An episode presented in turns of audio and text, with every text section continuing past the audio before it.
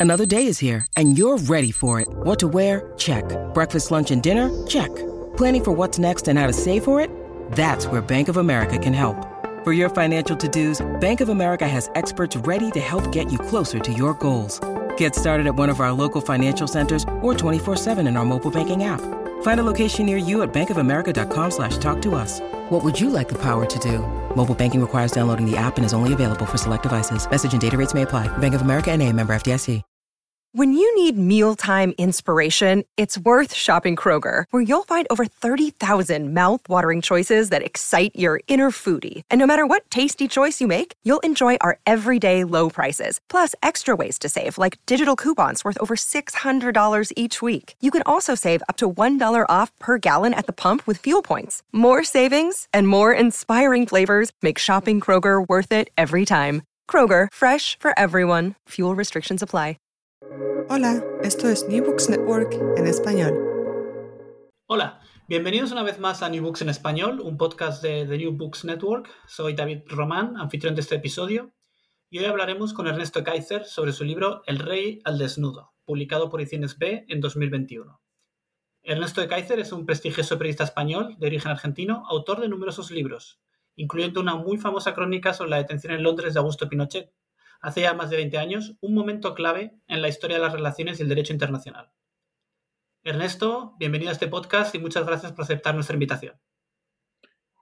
Hola, muchas gracias a vosotros por esta invitación. Eh, ¿Podría hablarnos un poco sobre su trayectoria periodística? Claro, bueno, yo empecé a hacer periodismo en Argentina muy joven, en la televisión, eh, en un programa de noticias muy importante, eh, en Canal 13 de Buenos Aires, y luego pues eh, mm, eh, trabajé en el diario La Opinión, un diario nuevo, fundado en el año 1970-71 por Jacobo Timerman, un diario que abrió, digamos, una nueva fase en el periodismo argentino, dominado por los periódicos tradicionales, la prensa, la nación. luego trabajé también en la revista Panorama de Buenos Aires, una revista semanal, los semanarios en Argentina tenían mucha influencia. Y luego en España, a partir de 1977, empecé a trabajar en eh, la revista Actualidad Económica, luego fui nombrado adjunto al director del diario Cinco Días, uno de los primeros periódicos económicos en España, y eh, para pasar al diario El País, donde fui corresponsal económico y más tarde adjunto a la dirección y eh, con posterioridad fui nombrado editor ejecutivo del diario Público, trabajé también en el diario La Vanguardia como redactor jefe en Madrid y finalmente en el país, eh, como decía, fui corresponsal económico adjunto a la dirección y ahora me, contrató, eh, me ha contratado el grupo MOI, Prensa Ibérica, que edita 26 periódicos en España y trabajo para el periódico de Cataluña, el periódico de España, el Faro de Vigo, como decía el periódico de Cataluña, Diario de Mallorca, eh, La Nueva España y muchas otras cabeceras. Y estoy muy contento, es una nueva etapa, empezado el 1 de noviembre para el grupo MOI, Grupo Prensa Ibérica. Muy bien. ¿Y qué le motivó a escribir este libro sobre el, digamos, el ex rey español? Eh, yo empecé con los temas de Juan Carlos I en mis libros anteriores. Escribí una trilogía sobre Mario Conde, que fue un personaje muy importante en el sistema bancario español a partir del año 1987 y ya entonces las relaciones entre Mario Conde y eh, Juan Carlos I fueron muy relevantes, una gran eh, amistad, una gran relación de conveniencia. Eh, Juan Carlos I fue el, presidió el doctorado honoris causa, un título que se compró Mario Conde, para decirlo directamente, en la Universidad Complutense de Madrid. Y luego al con la caída de Banesto, a finales del año 93, pues averigüé que el rey Juan Carlos I, entonces jefe de Estado, tenía cuentas en el banco, lo cual no está prohibido, pero en unas cuentas que preocupaban mucho al gobierno de Felipe González a la hora de eh, decidir qué hacer con el Banco Español de Crédito, que era un banco que estaba en semiquiebra o en quiebra. Finalmente el Banco de España intervino Banesto el eh, diciembre de 1993 y a raíz de esa investigación pues, eh, que realicé yo, pues eh, di con las cuentas bancarias de Mario Conde, eh, confirmé en la zarzuela esas cuentas y pues en mi libro Vendetta, que fue un libro publicado en 1996, hablaba ah, del secreto del rey, ese secreto que eran las cuentas bancarias, y más tarde también pues investigué las relaciones entre Juan Carlos I y Javier de la Rosa, siempre con esas amistades peligrosas de Juan Carlos I, eh, y mm, publiqué eh, una información que fue muy relevante entonces sobre eh, las transferencias que hizo Javier de la Rosa en nombre de Kuwait Investment Office a Juan Carlos I. Fueron también 100 millones de dólares, una historia que se repitió más tarde con los 100 millones de dólares que Arabia Saudí envió el 8 de agosto del 2008 a la cuenta del rey Juan Carlos, al Banco Mirabeau, eh, una cuenta a nombre de una fundación panameña creada desde Suiza, la Fundación Lucum, donde Juan Carlos I era el eh, primer beneficiario y el segundo beneficiario más tarde su hijo, entonces el príncipe de Asturias, Felipe de Borbón.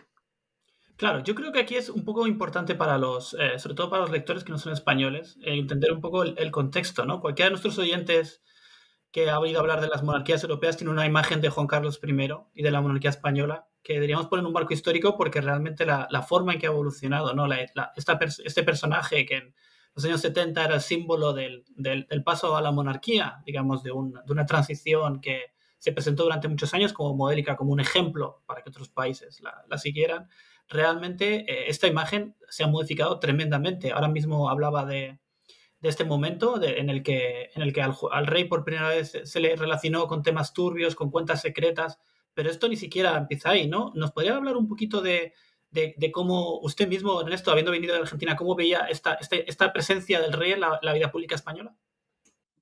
Bueno, el, eh, Juan Carlos I es un hombre de una gran, eh, una gran capacidad empática, por así decir es un gran relaciones públicas, se establece con una relación directa, eh, por eso se le llama campechano en términos populares. Y bueno, pues eh, la transición española fue una transición importante, como como, ha, dicho usted, ha sido modélica, sobre todo teniendo en cuenta que eh, precisamente en estos días se cumplen el aniversario de la Revolución de los Claveles del 25 de abril en Portugal, eh, teniendo en cuenta la crisis eh, de carácter revolucionario que se abrió en Portugal con la dictadura eh, de Salazar.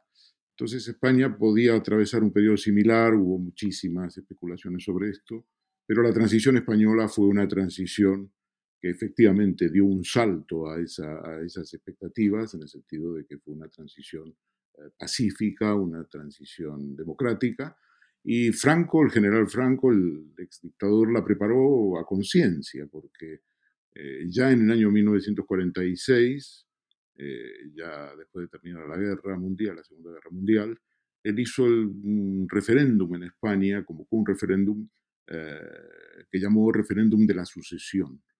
Y ese referéndum de la sucesión, lo que proponía al pueblo, que, que votó, en unas condiciones muy precarias, por supuesto, eh, un referéndum muy, eh, ah, digamos, eh, controlado desde arriba. No había democracia en España, acabamos de salir de la guerra, todavía la, represión posterior al final de la guerra civil en 1939 se cobró casi 200.000 personas, fueron asesinadas. y en ese momento, pues Franco se plantea la sucesión, qué va a pasar cuando él muera y él decide que eh, esa sucesión, ese eh, proyecto de, sucesión, eh, va a convertir a España en un reino, otra vez después de la caída del rey Alfonso XIII, el, abuelo de Juan Carlos I, el 14 de abril de 1931, cuando fue famoso, las famosas elecciones municipales que dieron el triunfo en las grandes ciudades españolas a los partidos republicanos. Eh, entonces, eh, Franco decide que España va a ser un reino y que además él va a ser quien nombre al regente de ese reino, entonces no se sabía si iba a ser un rey eh, o al rey. Y eso se vota en el año 46, que España vuelve a ser, a figurar en, el concierto de las naciones como reino de España. y en ese contexto, pues evidentemente, pues nace la figura de Juan Carlos, dictador pues eh, decide que no va a respetar la sucesión el derecho de sucesión de don Juan, que era el padre de Juan Carlos, Juan de Borbón, porque Juan de Borbón no había apoyado, eh, no lo había apoyado, no había apoyado el golpe de Estado, la dictadura, eh, y, por tanto, pues eh, decide que se va a saltar la personalidad de don Juan, le, le obliga a abdicar de alguna manera en nombre de Juan Carlos I, que era un niño. Y a partir de ahí, bueno, genera una transición política, una transición política normal, digamos, normal en términos eh, democráticos, y con Adolfo Suárez como una figura estelar, y ah, digamos hasta que eh, se produce el intento de golpe de Estado de un sector eh, fascista de las Fuerzas Armadas en el año 1981, y ahí Juan Carlos, eh, de alguna manera, juega un papel estelar porque aparece ante la nación española como el garante de la democracia y de la continuidad democrática y de la, del fracaso de la intentona de golpe de Estado.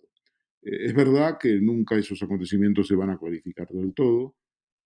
Ha habido movimientos ambiguos de personajes que estaban alrededor del rey, como la Armada, eh, son esas historias que permanecerán probablemente durante décadas, durante muchísimos años, hasta que se puedan esclarecer. Pero lo que es, con, digamos, lo que sí sabemos es que la figura de Juan Carlos a partir de ahí sale fortalecida, él es enaltecido por los medios de comunicación y se genera eh, lo que yo llamaría una, una simbiosis y una eh, convivencia entre Juan Carlos I y los medios de comunicación que es extraordinaria. Prácticamente no se puede escribir mal, eh, hay un, un auto, un auto, una autocensura que consiste en que eh, la corona ha salvado a España y por lo tanto la corona está por encima de la prensa, por encima de los medios de comunicación y de alguna manera pues, se le rinde pleitesía. Y esto es así a pesar de la frivolidad de Juan Carlos I, sus amoríos, eh, todos hechos que se conocen en los medios de comunicación, pero sobre los cuales se callan. Correcto. Eh, además, en su libro usted habla de, este momento, digamos, de, de, forma secundaria sobre los personajes, estos personajes más antiguos, que no son realmente el, eh, parte fundamental en los problemas actuales que afronta el rey, pero que sí que, fueron importantes después del, golpe de Estado del 1981. Esta corte que se formó en torno al rey con gente como Javier de la Rosa, Manuel Prado y Colón de Carvajal, los Albertos, que son personas que luego aparecieron mucho en la prensa española y que al final han sido realmente una de las raíces de, los, de los problemas que ha tenido el rey. ¿no? Una de las, la corte realmente le ha metido muchos problemas todos estos años que ha tenido alrededor, ¿no es cierto? Digamos que el rey, eh, digamos, tenía una gran capacidad de comunicación y, bueno, pues él crea una, unas relaciones muy estables con personajes que ya desde el comienzo eran dudosos. Javier de la Rosa era uno de ellos. Eh, Javier de eh, había creado un agujero eh, muy importante en el grupo bancario, en uno de los primeros grupos bancarios de España, el Banco Español de Crédito. Él era quien gestionó la banca Garriga y Nogués, que era un banco centrado en Cataluña y que eh, digamos, creó agujero financiero de los, del orden de los 100 eh, mil millones de pesetas de la época, que era muchísimo dinero, y que obligó eh, al Banco Español de Crédito a, a, dar por malos la mayor parte de los créditos, eran créditos que se daban a empresas amigas suyas o a sí mismo, y sin embargo, pues Javier de la Rosa cultivó una relación muy, muy estrecha con el rey, primero se hizo el proyecto de regalarle un Porsche, dado que el rey era muy amante de los coches, eh, y sobre todo de los coches de alta gama. Eh, creó un grupo empresarial que aportó una cantidad de dinero cada, por cabeza y se le regaló un Porsche.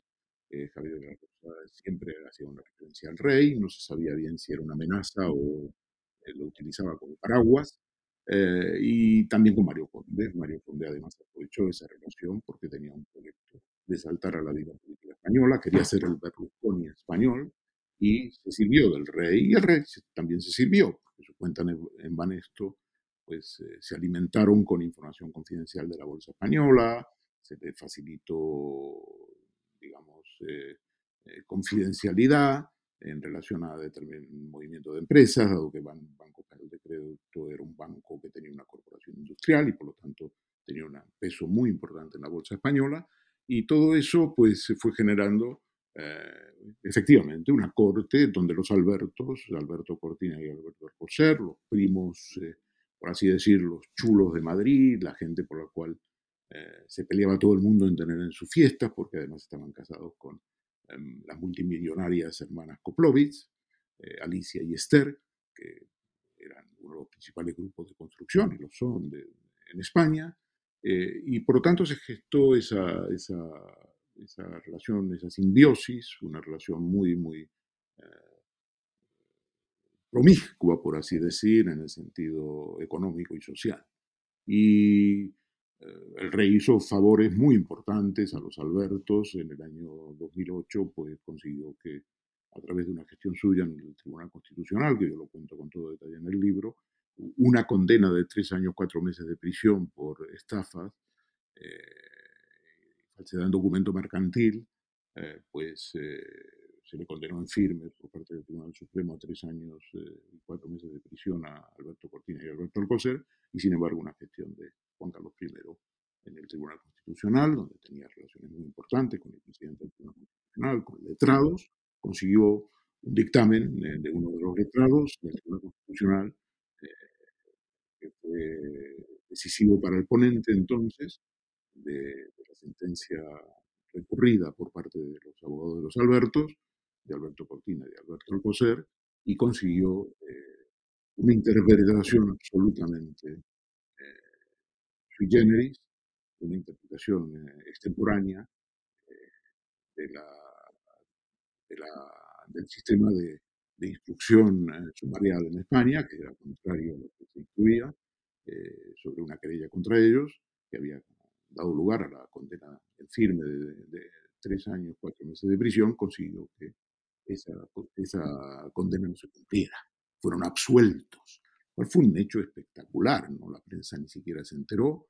Eh, nosotros en el diario El País pues publicamos una página completa eh, contando todos los eh, pormenores y que yo retomo en, en, el Real Desnudo para mostrar precisamente esa relación simbiótica entre Alberto los Albertos en este caso y Juan Carlos I. Correcto. Además que leyendo el libro, a mí la impresión que me dio es que el, el rey, el rey ahora emérito, cuanto más dejó atrás su rol político a partir de 1981, parece que más se metió en un rol de comisionista y conseguidor de favores para sus amigos. ¿no? Es una persona que desaparece del, del papel de, digamos, guiar la política que había heredado, digamos, de Franco los años 70, al principio de los 80, y se convierte puramente en una persona que está solamente haciendo por decirlo rápido y mal, chanchullos, ¿no? Bueno, yo eh, soy, trato de ser eh, muy concreto en el libro, como usted ahora podía observar, y lo que centro es toda la atención en los 100 millones de dólares que eh, le regala, entre comillas, se presenta como un regalo, un pure gift en inglés, del rey saudí del rey de Arabia Saudita, eh, Abdullah, eh, a Juan Carlos I el 8 de agosto del 2008. Esta transferencia de 100 millones de dólares, o 64,8 millones de euros de la época, es una transferencia fuera de lo normal y la manera en que se gestiona con el embajador saudí en, Estados Unidos, eh, Al-Jubeir, eh, que viaja a Europa y que en uno de sus viajes para en el aeropuerto ah, de Basilea y eh, allí eh, Arturo Fasana, que era el gestor de Juan Carlos I en Suiza, le entrega la cuenta bancaria que han abierto, especialmente creando una, una, fundación, la Fundación Lucum, en Panamá. toda esa, digamos, esa trama la sigo como un sabueso porque trato de ser muy concreto. Y entonces a través de esa trama de los 100 millones de dólares, vamos al, futuro y a las eh, distintas eh, transferencias millonarias que recibe Juan Carlos, algunas en billetes eh, en dólares constantes y sonantes, como la famosa del sultán de Banheim, que le regala casi 2 millones de dólares, 1.900.000 euros exactamente, o 1,7 millones de euros.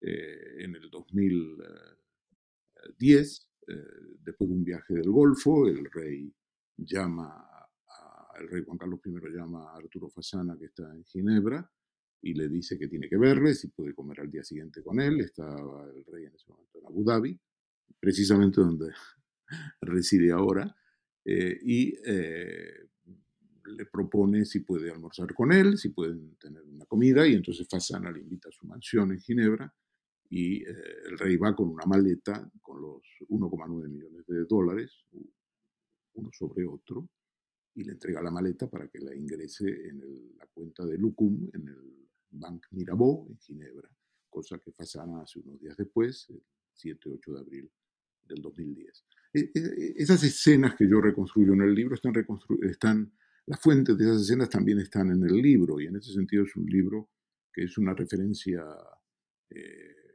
soy consciente cuando estoy escribiendo el libro que eh, estoy escribiendo un, libro de referencia y por tanto eh, está suficientemente documentado eh, esa, ese, viaje y otras escenas, en algunos casos sobre la base de documentos, porque cuando el fiscal suizo Yves Bertosa abre diligencias por presunto blanqueo de capitales en, en Ginebra el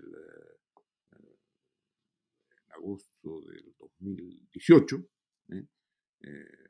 Eh, cuando abre esa diligencia, se eh, incauta de documentación en el bufete que la empresa financiera Ron Gestion, que gestiona el patrimonio de Juan Carlos I, y también en el Banco Mirabeau y también en el bufete de su abogado Dante Canónica, que es un abogado muy conocido en Suiza. Y entonces se, incauta de esa documentación, hacen una entrada de registro, a la policía, a los fiscales, y todas las informaciones están eh, suficientemente documentadas porque allí Bertosa eh, obtiene eh, los cuadernos de Fasana y de Canónica, y donde están todas las anotaciones. Y en esas anotaciones tenemos las instrucciones que da el rey. Por ejemplo, cuando viaja a Suiza en un viaje muy importante, el primer viaje de, uno de los primeros viajes a Suiza como jefe de Estado junto con la reina Sofía en el año 2011, el 9 de mayo del 2011, si mal no recuerdo, escribe a Fasana y le dice, eh, Arturo, necesito 250 mil dólares, eh, aprovechando mi visita a Suiza, eh, necesito que me las mandes a nombre de la persona que se encarga de custodiarme en el, en Gran Hotel de Berna, y bueno, pues Fasana lo anota, está consta en, la, las diligencias y envía una persona con un paquete de 250 mil dólares en efectivo eh, al, hotel, al gran hotel de, Berna y se lo entrega a la persona a la que le ha indicado Juan Carlos I. Este modo de proceder a mí me parece que es muy interesante para el conocimiento de la opinión pública y en la medida que he tenido acceso a esa documentación he podido reconstruirla. ¿no? Eh, es un elemento muy interesante de cómo se conduce el rey, o por ejemplo cuando Corina Chuzain Wittgenstein, su examante, dice que él tiene una máquina de contar billetes y que responde a su obsesión por, el dinero, eh, pues efectivamente compruebo que Juan Carlos tenía en la zarzuela una máquina de contar billetes. Correcto, correcto. Y quería preguntarle eh, sobre, sobre este personaje porque, claro, es, el libro está muy minuciosamente documentado, como dicho, eh, tiene todos estos detalles, estas escenas, estas, estas circunstancias específicas en las que ocurren todas estas, digamos, irregularidades, pero además tiene este componente, digamos, eh, dramático, de que realmente se podría decir que la fase final del deterioro de la imagen del rey emérito en España empieza con su relación con esta mujer, ¿no? Con Corina, que era Larsen, su nombre de, de soltera, que es una divorciada alemana cuando la conoce el rey y que realmente se convierte en un, es el personaje central del libro junto con el rey, ¿correcto? Es el personaje central porque Corina hace de comadrona, por así decir, de esta historia.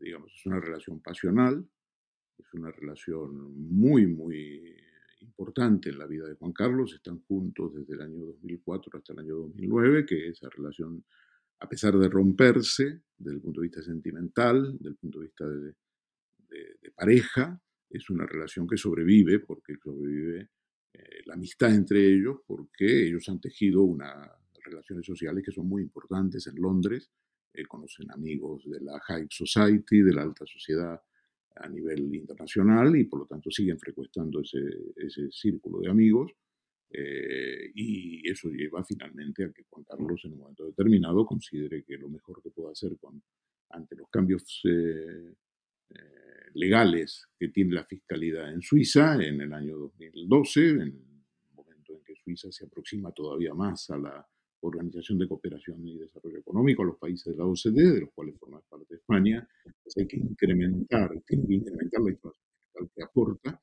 y por tanto todo el sistema de, de fundaciones también sufren cambios legales y por tanto pues Juan Carlos I llega a la conclusión de que lo mejor que puede hacer para evitar esto está en, los, eh, en las audiencias de Ginebra, está en un momento determinado.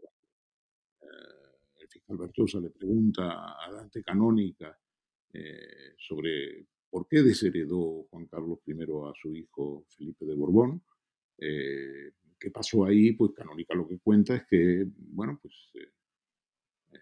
hay cambios legales que se avecinan en la legislación suiza que aconsejaban eh, al rey de alguna manera a desmantelar la bomba de relojería, eh, a deshacer esa bomba de relojería, lo dice así literalmente, que había en Suiza con su fundación Lucum.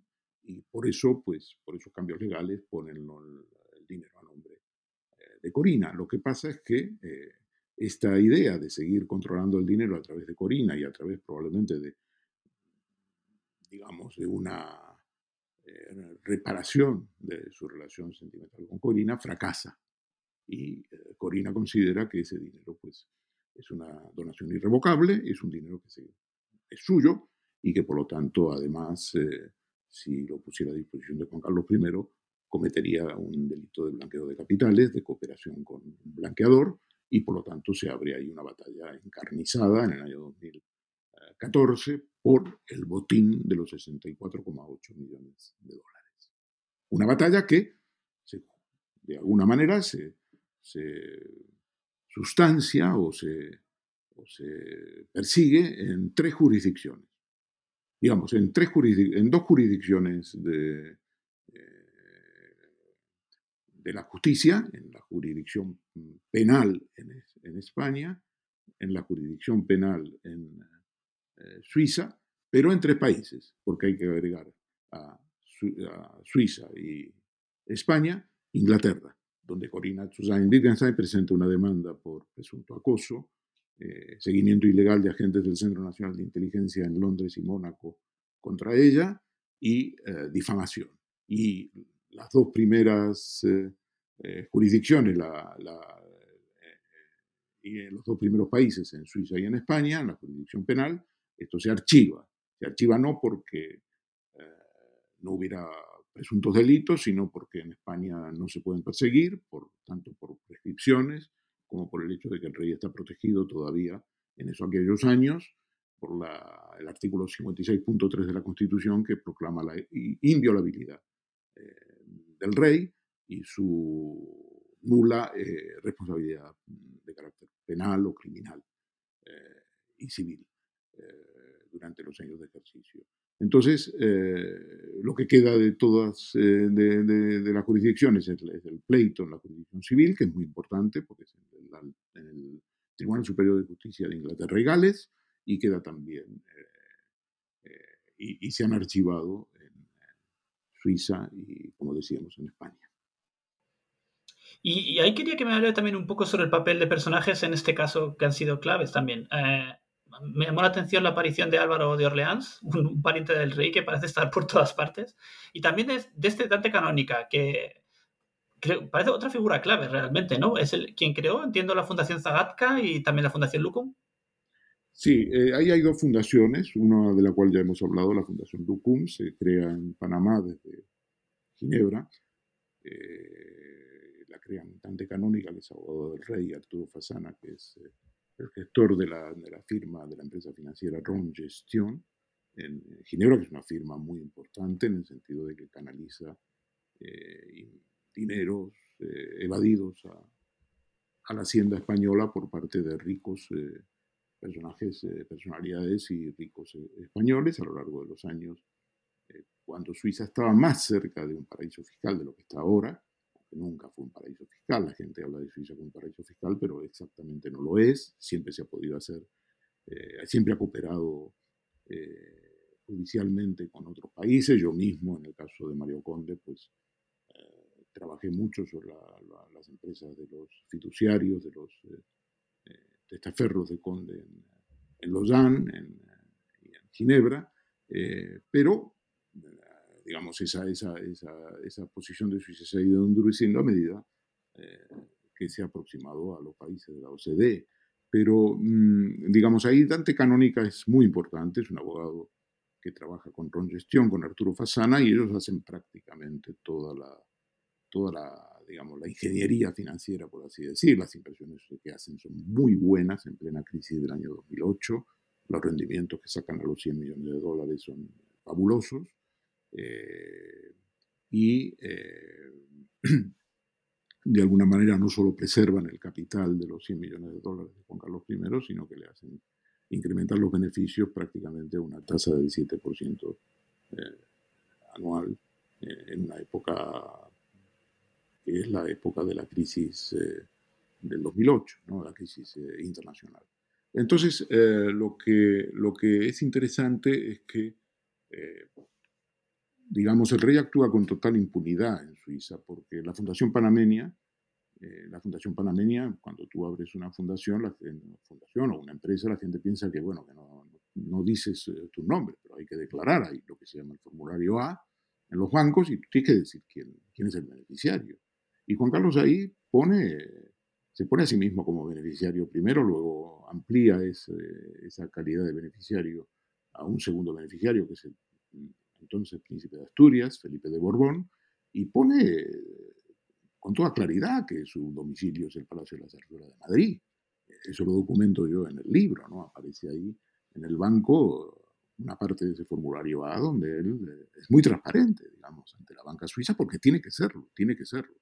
Entonces ahí Canónica juega un papel relevante. Canónica es quien hace eh, el documento de la donación irrevocable de, Juan Carlos I a Corina, es un documento de los primeros días de junio del 2012, eh, una donación irrevocable es que no puede luego ponerte el dinero a tu servicio de ninguna manera, porque si no estaría incurriendo, se vería que es un testaferro y que por lo tanto es una operación fraudulenta que intenta eh, eh, no pagar impuestos, ocultar el dinero, en este caso la Hacienda Española, y entonces es una, una, operación que se monta de acuerdo a la legislación suiza y eh, en, ese, en, en, esa historia antecanónica es eh, muy relevante. Y luego tenemos otra fundación, que es la Fundación Zagatka, es una fundación creada en Liechtenstein en el año 2003. Es una fundación, eh, como todas las fundaciones que se crean en Liechtenstein, te permiten no pagar impuestos sobre el derecho de sucesión, es muy importante. Eh, tampoco mm, te permite ahorrar eh, dinero sobre los regalos que te hacen a la fundación. Y esto lleva a Álvaro de Orleans, que tiene una fortuna, es un primo lejano, muy remoto del rey Juan Carlos, pero tiene una tradición común, una relación muy, eh, muy próxima. Y cuando crea en Liechtenstein en 2003, esa fundación se le encarga también a Dante Canónica que interviene de manera decisiva en el montaje de la, de la Fundación Zagatka. Esa fundación se llama Zagatka porque en ruso Zagatka quiere decir enigma y Álvaro de Orleans eh, cree que es un buen nombre para esa fundación. Eh, veamos, esa fundación se crea con un primer beneficiario que es eh, Álvaro de Orleans, el segundo beneficiario es Andrés de Orleans, que es su hijo, tercer beneficiario es Juan Carlos I, cuarto beneficiario Felipe de Borbón, entonces príncipe de Asturias, y quinta beneficiaria eh, la infanta Elena y la infanta Cristina. Y es interesante porque al hacer esta fundación, y esto está en la documentación eh, que se analiza en el libro, eh, tiene lugar en el seno del bufete de Dante Canónica digamos, una, un debate interno de cómo darle a esta fundación eh, un carácter más institucional. Es decir, la fundación, eh, una fundación en licencia es una fundación privada y se hace básicamente para manejar de manera cómoda, no transparente, los eh, dineros que tiene esa fundación y que mueve y que pueden ser también dinero destinados a la actividad comercial. Eh, en realidad se llama fundación, pero no tiene nada que ver con las fundaciones tales cuales eh, las conocemos en el ordenamiento jurídico en España. Y entonces en ese momento se abre un debate interno entre Dante Canónica y uno de los abogados más muy conocidos en Suiza, Jean Clostre, eh, donde, bueno, pues eh, viene a decir cómo, le, cómo, cómo presentamos aquí a Juan Carlos I, por qué le incluimos en esta fundación. Y el debate, pues, eh, se zanja con, digamos, con el, con el siguiente acuerdo, se intercambian faxes, emails, correos, y donde se explica y se fundamenta por qué Juan Carlos de Borbón y Borbón es eh, el tercer beneficiario de los bienes de la Fundación Zagatka. Y lo que dice ahí es que la, atribución de bienes a favor del tercer beneficiario por parte del primer beneficiario, es decir, de don Álvaro de Orleans, se efectúa debido a su sentimiento de admiración y reconocimiento por haber abierto para España el camino de la libertad y haber llevado al país con su constancia, habilidad y humanidad restableciendo las libertades públicas y un régimen parlamentario hasta la democratización. En caso de premuerte del tercer beneficiario respecto al segundo, o en caso de fallecimiento simultáneo al del segundo y el tercer beneficiario, la fortuna se atribuirá al cuarto de beneficiario. ¿Y quién es el cuarto beneficiario? Felipe de Borbón de Grecia, entonces príncipe de Asturias. Sí, tenemos en, este libro muchos detalles que son casi novelescos, como esta, e, esta justificación, digamos, para poner a un primo lejano como, beneficiario de una fundación, porque es un héroe nacional, y ponerle el nombre de la fundación Enigma a la fundación. Y luego también hay otro, un detalle que realmente a cualquier persona que no haya seguido el caso de cerca eh, le tiene que parecer totalmente novelesco, es el momento en el que Corina es contactada por uno de los personajes más siniestros de la historia española reciente, el comisario Villarejo y quería que nos contara un poquito sobre esta, esta situación porque es realmente también que parece sacada de una película 007. Sí, eh, sí lo es. En realidad, eh, como suele decirse, la realidad muchas veces supera la ficción. ¿no?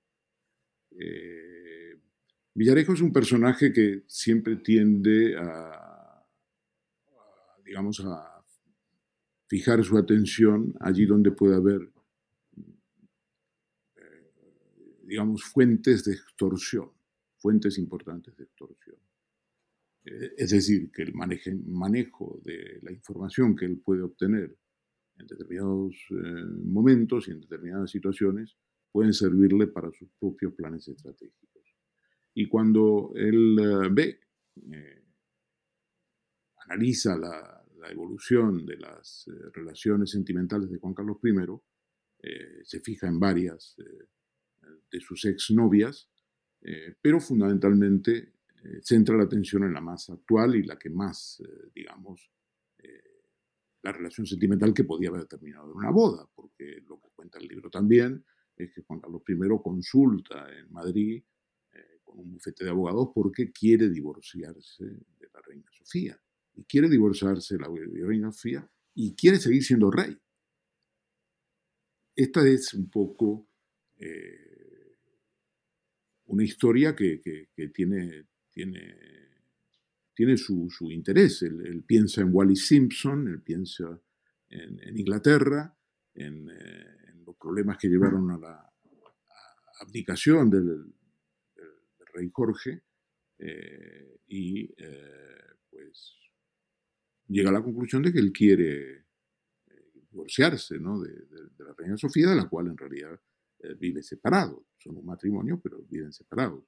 Y entonces eh, él ahí, eh, pues, eh, acaricia la idea de casarse con ella, va a ver a su padre, al padre de Corina, que vive en, Alemania, aunque son de origen danés, tanto sus padres como ella, y para pedirle la mano de, de su hija. todo esto tiene lugar, estos son hechos, no son, digamos, no son versiones ni rumores. Y, entonces, eh, digamos, ahí eh, esa relación se convierte en una relación, como decía, muy, muy relevante. Eh, y en un momento determinado, esa, relación es aireada en España a raíz de un safari que hace el rey Juan Carlos en el año 2012 con Corina, con el ex marido de Corina, Philip Atkins, y un safari que en realidad se presenta como una ofrenda o un regalo al hijo de Corina, Alexander, por el cumplimiento de sus 10 años, cuando cumple 10 años. Y ahí empieza, digamos, públicamente la historia de Corina eh, en España, porque el rey, en uno de esos días de la cacería, el 11 de abril, si mal lo recuerdo, el 12 de abril de 2012, pues sufre una caída eh, y se rompe la cadera en Botswana. Es una caza de elefantes. El rey ya había cazado elefantes en el pasado. Eso no había trascendido, o no había habido, digamos, eh, constancia fotográfica eh, en términos públicos. Había fotos, pero no se habían publicado. Y entonces lo que tenemos ahí es una instrumentalización de esa caída del rey y su rápido regreso a Madrid para ser operado de la cadera, acompañado por supuesto por Corina. Eh, hay un aprovechamiento de uno de los principales consejeros de Juan Carlos I, que es el director general, el director del CNI, del Centro Nacional de Inteligencia General, eh, Félix San Roldán. Y Félix San Roldán, que depende en aquella época, hoy no, hoy es distinto, pero en aquel momento se cambió, depende de la vicepresidenta del gobierno de entonces, Soraya, Sáenz de Santa María, durante el gobierno de Rajoy. Eh, y en ese momento, pues, eh, tanto Roldán como el gobierno creen que hay que hay que ponerle un límite a Juan Carlos. Y esta relación con Corina, por primera vez, sale a la luz del día. Y es una directa filtración de Félix San Roldán. Es una filtración a los efectos de mostrarle al rey que tiene que tener un poco de cuidado, que no puede seguir con Corina, a pesar de que todos saben que él ha roto con ella hace ya tres años, porque esto es el año 2012 y ellos han roto sentimentalmente en 2009, pero la idea es marcar, eh, digamos, el territorio y decirle que no puede seguir en ese. Y ahí entonces es donde aparece Corina. Eh, me he ido de la pregunta que me hacía usted, pero eh, me parece interesante este, este. Es decir, Corina aparece instrumentalizada por el CNI a los efectos de mostrarle a Juan Carlos que no puede seguir por esa vía y consiguen venderlo a la prensa y, conseguir editor y consiguen editoriales de, la prensa en el sentido de decir que, hombre, el rey tiene que conocer ciertos límites. Y esto es en el año 2012. Y en el mismo año 2012, sin embargo, el rey hace la donación irrevocable de los 100 millones de dólares. Es interesante. Sí, el rey no escucha muchos consejos, da la impresión. Bueno, él, tiene una, cosa que yo siempre he llamado y que se utiliza mucho en Estados Unidos, ¿no? La idea de que él, él, tiene un barniz de teflón que es muy fuerte, muy, muy, muy eh, eficaz. Eh, y por tanto él cree que con su simpatía puede salir siempre adelante, ¿no? Es lo que pasó cuando fue lo de eh, la cacería de elefantes en Botswana, en 2012 digamos, eh, toda la operación, de alguna manera, para aflorar el nombre de Corina y tratar de utilizarlo para que él no siga adelante con ella y que tenga cuidado, toda esa operación se salda con un mensaje muy breve, cuando él sale del hospital y sale con su bastón y dice, eh, lo siento, me he equivocado, no volverá a ocurrir. Ahí está, digamos, captando el mensaje. Él ha captado el mensaje de su círculo íntimo, del general San Roldán, de que está haciendo un daño a la monarquía. Y digamos que ahí se abre todo el periodo de lo que yo llamo la aplicación de emergencia. La aplicación no es una aplicación pacífica. Él aplica en 2014, en junio del 2014, después de dos años muy, muy difíciles donde se resiste a abdicar, porque él no quiere abdicar. Él abdica, él abdica en aplicación del criterio, eh, por así decir, de, Lampedusa, de Giovanni eh, de Lampedusa, eh, en el sentido de que pues hay que cambiarlo todo para que todo siga igual. Es decir, que la monarquía siga adelante. Y para eso se sacrifica, para eso aplica. Pero la, pelea con Corina continúa, además. Y luego no, no, es que continúe. La, la, pelea con Corina empieza inmediatamente después de la donación. Exacto, que es cuando se pone peor, digamos, ¿no? claro, ahí empieza una campaña suya y una campaña del CNI. El CNI contrata una empresa en Mónaco que interviene en las comunicaciones de Corina, que entra en su casa entran en su casa en Londres, eh, la amenazan, siguen a sus eh, empleados, a sus, eh, digamos, hay una campaña, una campaña muy, muy amenazante de personal del CNI, de agentes de inteligencia en Londres, y todo el objetivo de eso es que él le devuelva el dinero, que ella le devuelva el dinero. Y entonces hay una reunión muy importante que se produce eh, el 14 de septiembre del 2014 eh, en el Hotel Connacht en, Londres, eh, donde iniciativa de Corina se invita a Dante Canónica, el abogado de Juan Carlos I, Juan Carlos I y ella, en el Hotel Connacht, en, en Mayfair, en uno de los barrios más elegantes de Londres, y discuten el planteamiento de Juan Carlos I. Juan Carlos I sostiene en esa reunión que ella le tiene que devolver el dinero o ponerlo a su disposición.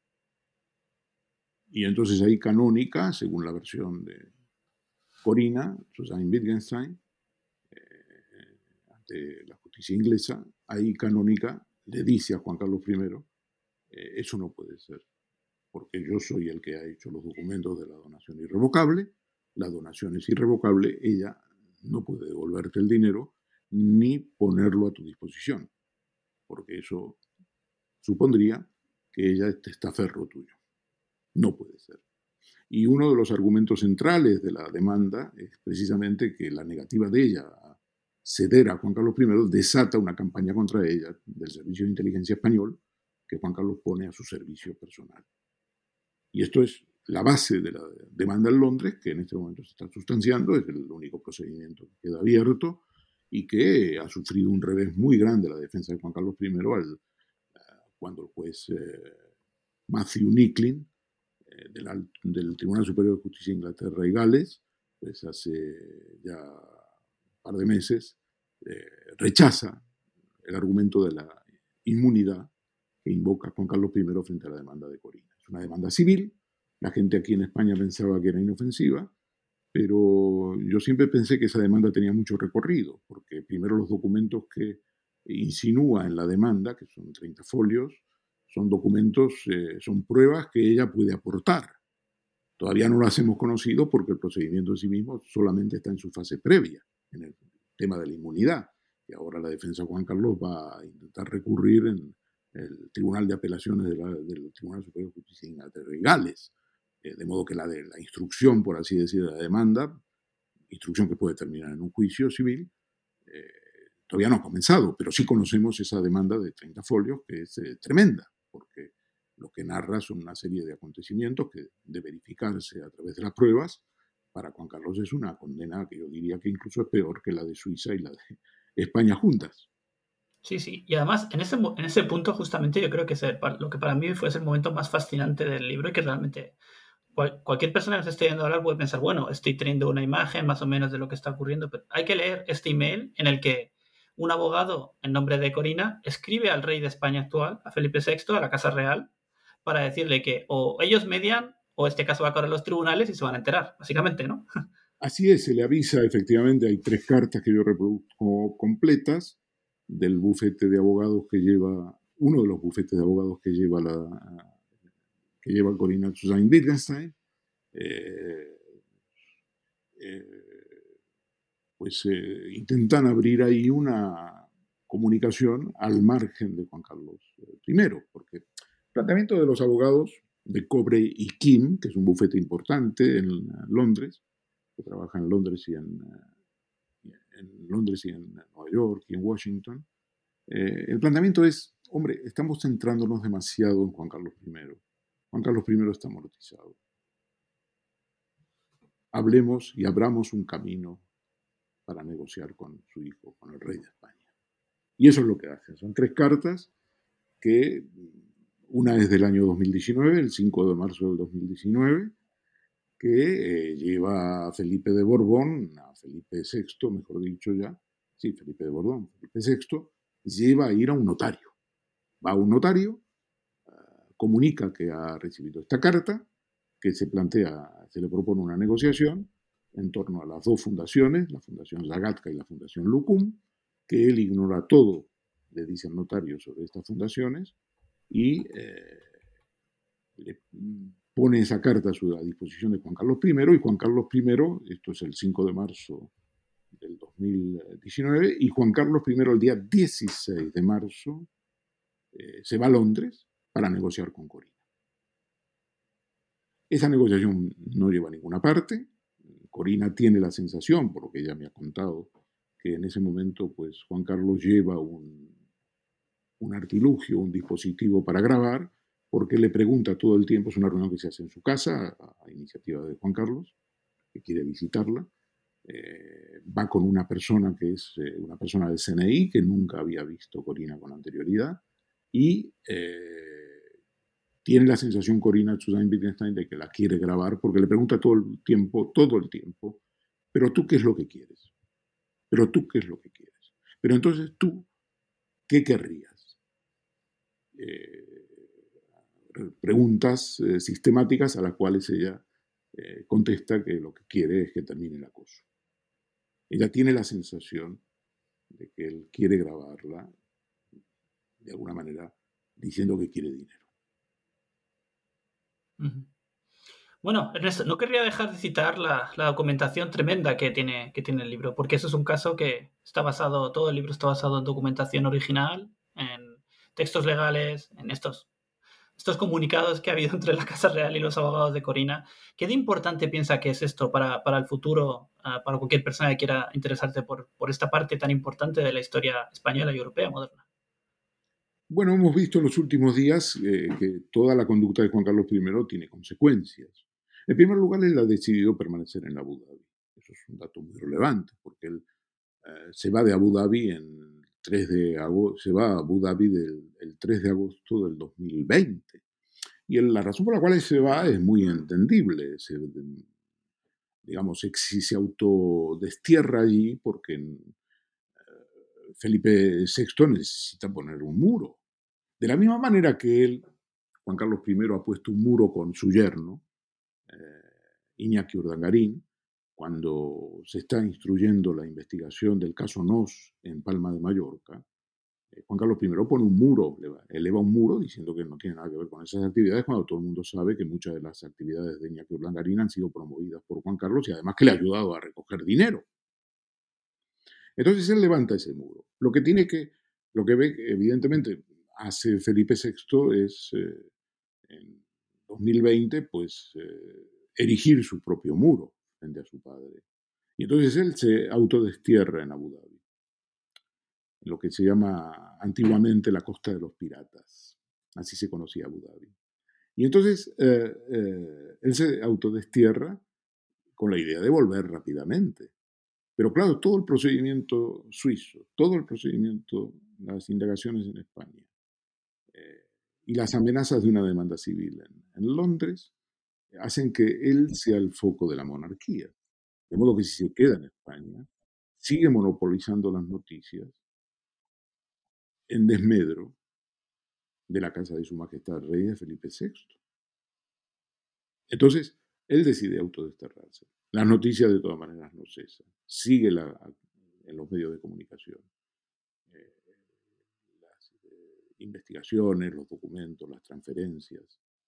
Y entonces, eh, a partir del de, eh, momento en que se archiva la investigación en Suiza, y se archiva la investigación en España, esta última el 2 de marzo pasado, él quiere venir, entre otras cosas, quiere venir porque él tiene algún testaferro aquí muy importante, que tiene 88 años, se llama Josep Cousy, es una figura muy importante eh, en la vida de Juan Carlos, es la persona con la cual él ha hecho regatas, han ganado campeonatos, eh, y eh, Cousy tiene 88 años y aparentemente mis investigaciones dicen que eh, también es un testaferro de Juan Carlos I en algunas actividades, aparte de que ha aportado dinero, por ejemplo, para financiar la luna de miel de Felipe VI y Leticia cuando se casaron. Entonces, Joseph Cusi está muy enfermo, tiene 88 años y él tiene una necesidad de venir a España. Pero cuando él ve que se archiva las diligencias del pasado 2 de marzo, eh, tiene que consultar con la Casa del Rey qué es lo que va a hacer su futuro. Y ahí el debate, eh, evidentemente, tiene en cuenta el hecho de que una vuelta de Juan Carlos I a España, eh, aunque sea transitoria, aunque sea temporal, pues eh, va a focalizar la información. Y está pendiente el tema de Londres. En ese momento ya empiezan a saber que el juez Micklin va a fallar contra la inmunidad, porque siempre se comunica a las partes, procedimiento en Inglaterra es muy especial, siempre se comunica a las partes con anterioridad. Y entonces ahí el planteamiento de la Casa del Rey es, eh, espérate, espérate porque tenemos el problema de, Londres y el problema de Londres es un problema muy serio porque tiene gran repercusión internacional, es el Tribunal de Justicia de Superior de Justicia de Inglaterra y Gales, espérate. Y además, y esto no lo dicen, porque ellos tienen en la Casa de Su Majestad el Rey Felipe VI planes respecto de su propia estrategia en relación a lo que comentaba antes del muro. Y eso es un poco lo que se ha anunciado en el día de los últimos 48 horas.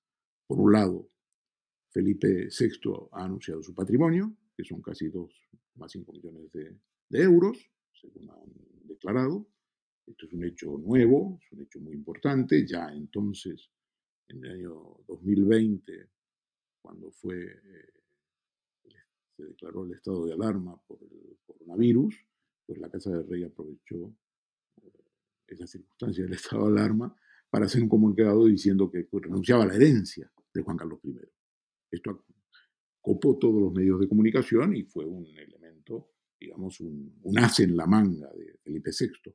El otro as de la manga pues, ha ocurrido en las últimas horas cuando la Casa de Su Majestad el Rey ha anunciado que eh, ha decidido hacer público el patrimonio de, solamente de eh, Felipe VI, no de la reina Sofía ni de sus hijas, solamente la de Felipe VI, pero ha hecho una manifestación pública de que su patrimonio es de casi 2,5 millones de euros.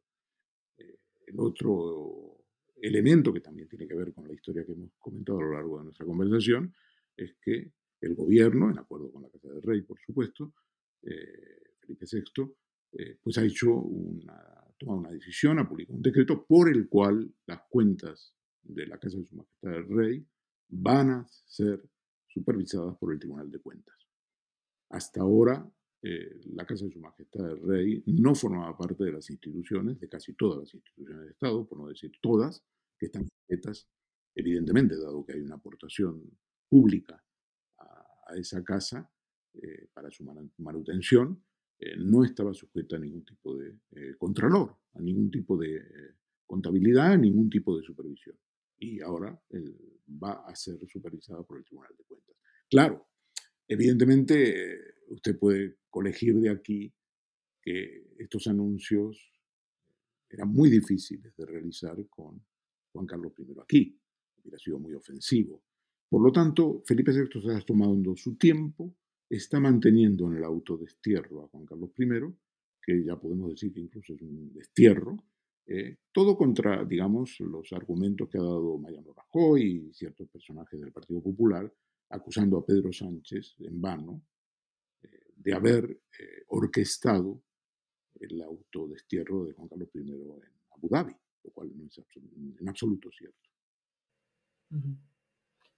Muy bien, Ernesto. ha sido súper interesante. las personas que estén escuchando han visto que es un libro muy, muy interesante, la verdad, lo recomiendo mucho.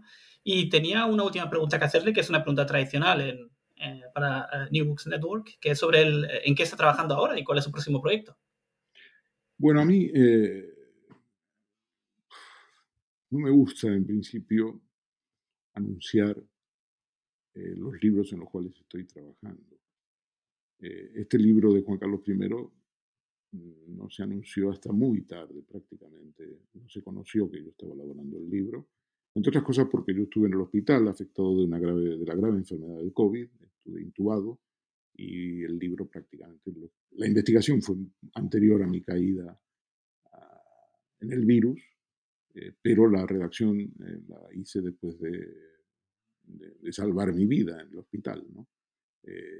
Y ese fue en el caso de, del Rey al desnudo, historia de un fraude.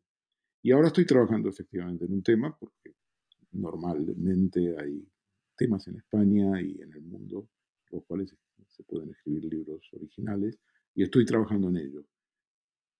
Pero me temo que voy a mantener y respetar la costumbre de eh, no anunciar con tanta antelación eh, el tema, por un lado, y por el otro prometeros que una vez que se publique, probablemente en enero o febrero del año 2023, tendremos una nueva entrevista. Perfecto, perfecto Ernesto. Nos quedamos con la Sagatka en este caso y, y, ya hablaremos eh, del próximo libro. Uh, muchas gracias por hablar con nosotros y hasta la próxima. Gracias a vosotros. Gracias por escuchar New Books Network en español.